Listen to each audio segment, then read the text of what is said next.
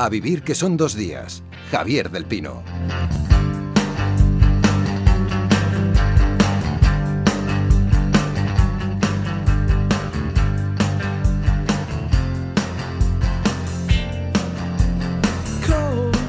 Tiempo para la lectura. A vivir que son dos días, un tiempo que compartimos con Óscar López. ¿Cómo estás, Óscar? Hola, buenos días. Eh, quiero que escuches lo primero la voz de una mujer que pasaba hace dos años por este club de lectura. Las mujeres, yo creo que México sin las mujeres se caería en mil pedazos. Son un elemento aglutinador, como un pegol, ¿no? Y ellas, este, las mujeres, hablo sobre todo de las mujeres más pobres, las mujeres que tienen pocas oportunidades. Sí, mujeres eh, México y cualquier otro país se quedaría en mil pedazos. Es eh, Elena Pon eh, Poniatowska, perdón, el flamante Premio Cervantes. recuérdanos quién es esta escritora mexicana, Oscar. Pues es la gran dama, yo creo que es la gran dama de las letras mexicanas, una mujer de procedencia, curiosamente de procedencia aristocrática polaca. Lo que pasa es que ella nació en París y acabó exiliada aquí en México cuando era muy niña, junto a sus padres, y aquí se convirtió precisamente en una intelectual de izquierdas. ¿no?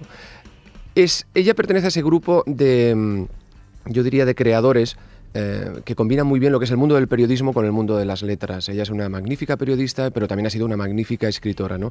Y, por ejemplo, ha escrito muchos ensayos, ha escrito muchos cuentos, novelas, pero sin embargo yo, yo casi que me quedaría con sus libros de testimonio, que son, creo, los libros que le dieron la fama, libros como Jesús mío, por ejemplo, ese maravilloso libro que es La noche de Tratelonco, que es donde ella recreó crudamente los, la matanza de estudiantes en la Plaza de las Tres Culturas en el 68. Yo creo que es un libro que hay que leer, pero desde luego todas sus novelas también. Ella fue premio Alfaguara, quiero decir que es una grandísima, grandísima creadora. Y ahora premio Cervantes.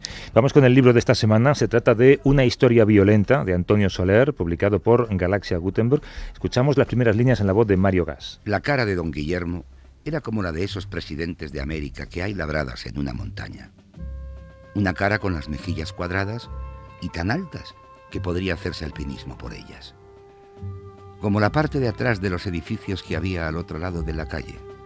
Así era la cara de don Guillermo Galeana, el padre de Ernestito Galeana. Igual que la fachada trasera de esos bloques sin ventanas y mal pintada, pero lisa y muy alta siempre vista desde abajo y siempre creciendo hacia el cielo azul del verano.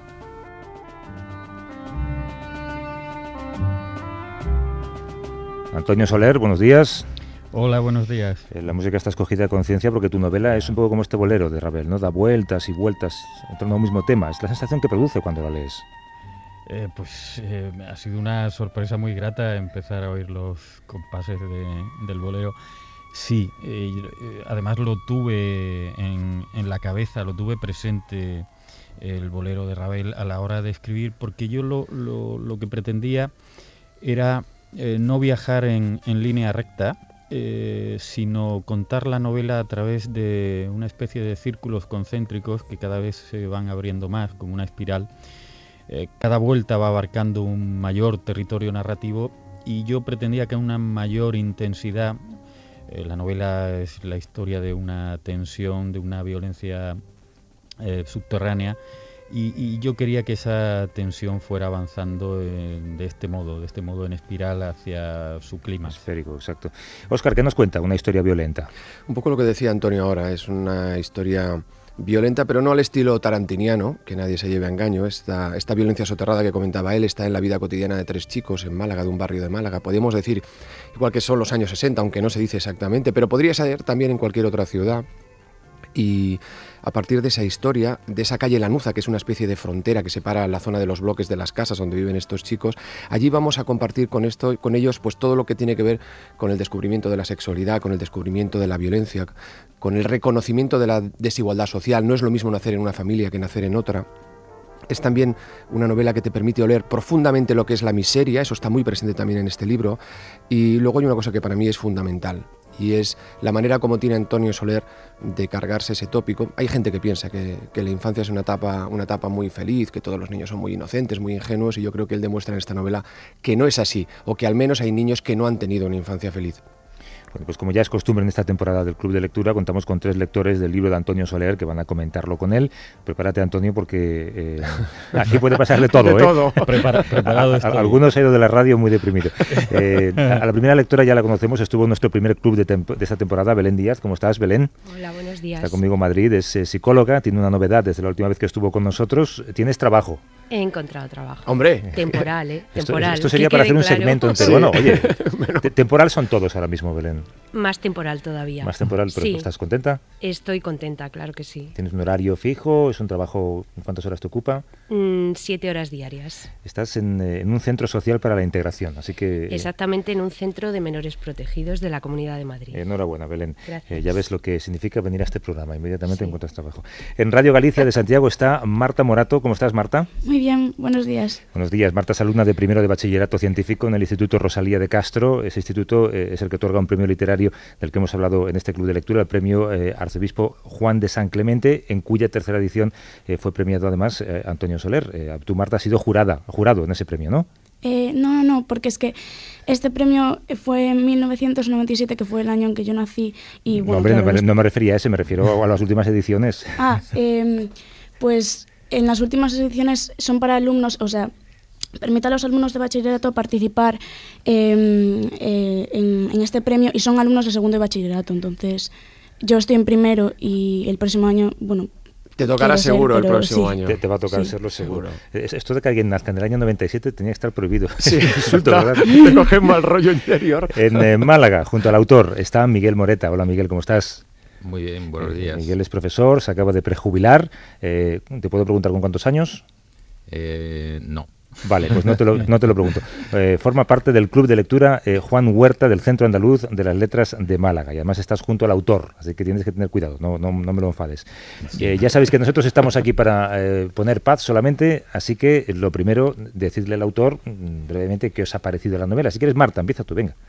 Eh, bueno, primero quería decir que es la primera novela que leo de Antonio Soler eh, y el resultado ha sido magnífico porque me ha gustado muchísimo. Eh, bueno, porque primero es una novela que, mm, para disfrutarla plenamente eh, hay- o sea, requiere un detenimiento eh, y, hay que regocijarse en, las descripciones porque es fundamentalmente sensorial y muy, muy, muy descriptiva. Además, refleja, refleja muy bien la calidad, o sea, la calidad de esas descripciones y la disparidad de clases y el juego de resentimientos sociales, porque con un toque que además me llama muchísimo la atención, que es que es un tema que para mí que estaba muy apartado del mundo infantil y es narrado desde una perspectiva que es tan inocente como la perspectiva de un niño. Yo creo que es, Miguel. que es muy innovador. Sí, em, coincido con, el, con la descripción como una novela sensorial, pero mm, yo iría un poco más allá. Es terriblemente sensorial. Eh, Eso es lo que me ha parecido a mí, al menos. Eh, Antonio Soler ha dicho, ha empleado la metáfora, la imagen de, la espiral. Yo emplearía otra, que es la de la tela de araña, porque eh, la novela es pegajosa en todas sus páginas.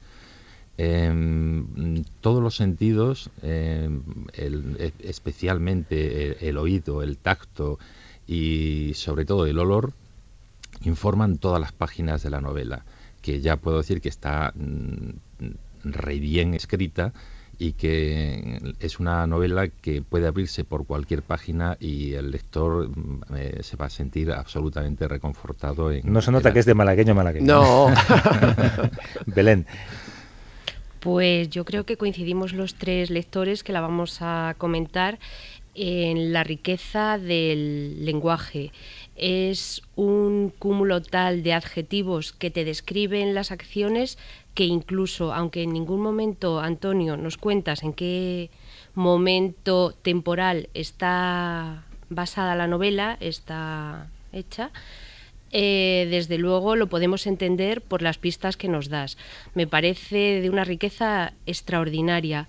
Incluso el título que das a las tres partes de la novela eh, creo que reflejan una progresión dramática que es la que nos conduce al final tan inesperado, por lo menos para mí.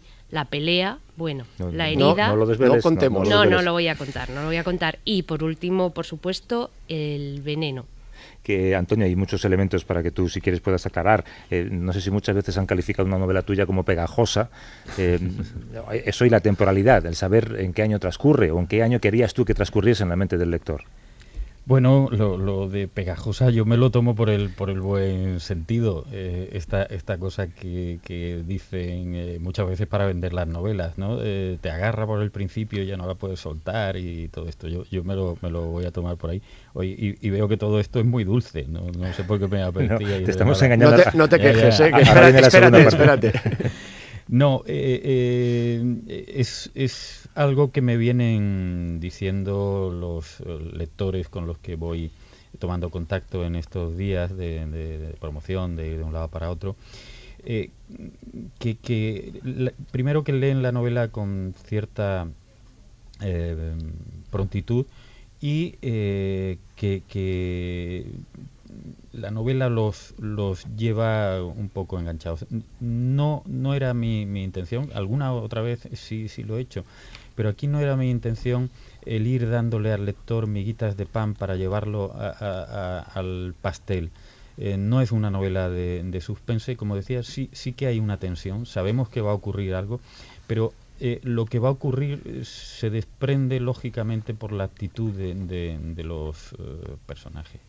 Y la, segunda cuestión, verdaderamente yo no quería fijar la novela en un tiempo concreto, porque lo que menos pretendía era eh, contar una novela de mi infancia, de una época, de quienes fuimos, ni nada de esto. Aquí no, no, no me interesaba nada. Pero como la novela tiene un tono realista, y yo iba a hablar, eh, intentaba hacerlo con mucha intensidad y profundamente de todo lo que yo percibí en el mundo de la infancia, lo situé eh, eh, el, relato en el momento en el que yo era niño, es decir, los años 60, eh, final de los 60, y eso se, se percibe pues, por, alguna marca de coche, por porque Hay, la televisión, A, algunas casas y tal. Pero yo digo, e, ese es el telón de fondo. Los personajes se mueven e, en otro en otro ámbito, en, el ámbito de la relación intensa, profunda que tienen entre ellos. Es una novela eh, que se comentaba que era pegajosa, que era sensorial. Eh, yo creo que todo eso también hace que sea una novela muy reconocible, aunque uno no haya nacido en esos años ni haya vivido en Málaga. Al hablar de la infancia, al hablar, al ser una novela de crecimiento, al hablar de cómo uno despierta la sexualidad, la violencia, a la relación con los padres, hace que sea muy reconocible. Y el tema de los padres para mí es muy importante. Lo digo porque, aunque los protagonistas son chicos, aunque la voz narrativa es uno de ellos, aunque el conflicto nace de la relación de dos de ellos, es evidente que esa relación con los padres, ese descubrimiento de la vulnerabilidad de los padres, de que nuestros padres no son de hierro, de que un día no sabes por qué y te das cuenta que también fallan, yo creo que eso está muy presente en la novela y que es realmente importante. A ver, eh, vamos a poner pegas. Marta, del 97, empieza tú. Pues, a ver, yo creo que Em, a pesar de ser eh, una novela eh, muy descriptiva, como decían antes, eh, no me sitúo muy bien en, como lectora en el espacio, porque a excepción de algunos rasgos puntuales como, yo qué sé, la aparición de la televisión o, rasgos así puntuales, em, Solo, se refiere a, esa calle Lanuza que yo, bueno, yo interpreto como un símbolo de derrota común Em, y además eh, no, no, entendía muy bien porque em, no sabía muy bien si la aparición de, de, las ratas es un hecho de una novela em, desencadenante de, de, la fatalidad del, desenlace o esconde algún trasfondo, algún símbolo y algún significado. A ver, Antonio. Eh, bueno, eh, entiendo lo de lo de la atemporalidad, pero ya digo, iba, iba en, el, en, el germen del, del, proyecto porque lo que menos quería era hacer una novela costumbrista. Y bueno, eh, especificar si ocurre en el año 65 eh, o en el 71 me, me parecía eh, secundario. Yo la propuesta que le hacía al lector era de otro tipo.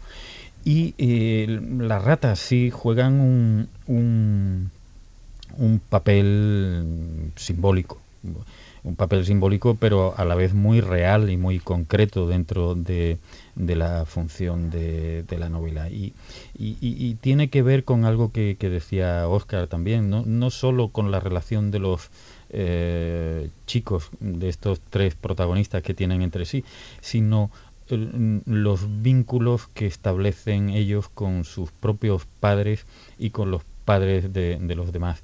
Eh, la voz narrativa, el, chico protagonista, eh, pertenece a una familia un tanto eh, iba a decir desestructurada, pero no, no es así, es un, tanto desorganizada, desordenada, mm. en la que el padre eh, vive con un cierto distanciamiento del, del, resto de la familia, la madre parece que oculta algún drama que no acabamos de saber muy bien cuál es. Bueno, es que tú eh, no, no, no describes por completo a los personajes, dejas que el lector se los imagine, solamente das unos trazados de cómo son, ¿no? Sí, de manera voluntaria, claro. Sí, y yo eh, eh, ahí ocurre algo muy muy interesante, muy curioso y que me ha ocurrido también con otras novelas. Yo suelo describir los personajes con apenas dos, tres rasgos, pero es muy frecuente que los lectores me digan, eh, me lo imagino perfectamente porque lo describes también. No, yo no lo describo eh, muy bien, ni desde luego muy detalladamente. Si alguien me dice del color que tenía los ojos el padre de Ernestito, a pesar de todas las descripciones, o mm, rasgos muy, muy concretos, eh, pues se lo agradeceré porque yo tampoco lo acabo de tener muy claro. Pero sí haciendo dos o tres trazos muy claros que tienen que ver con la personalidad del personaje, el lector completa esa descripción de un modo muy, muy personal y lo hace muy, muy suyo. En ese sentido yo diría que son descripciones expresionistas. Oye, que tenemos muy poquito tiempo, os voy a pedir, eh, Belén y Miguel, eh, muy, rápidamente, que si tuvierais que criticar algo del libro, eh, ¿qué sería?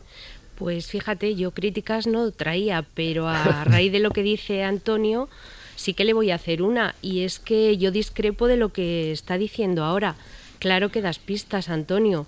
A mí me ha llamado muchísimo la atención, me parece un spot publicitario cuando la mamá de Ernestito Galeana sale de la playa con ese gorro de goma, con las florecitas que se ponían todas las madres en esa época. Yo creo que eso sí nos sirve.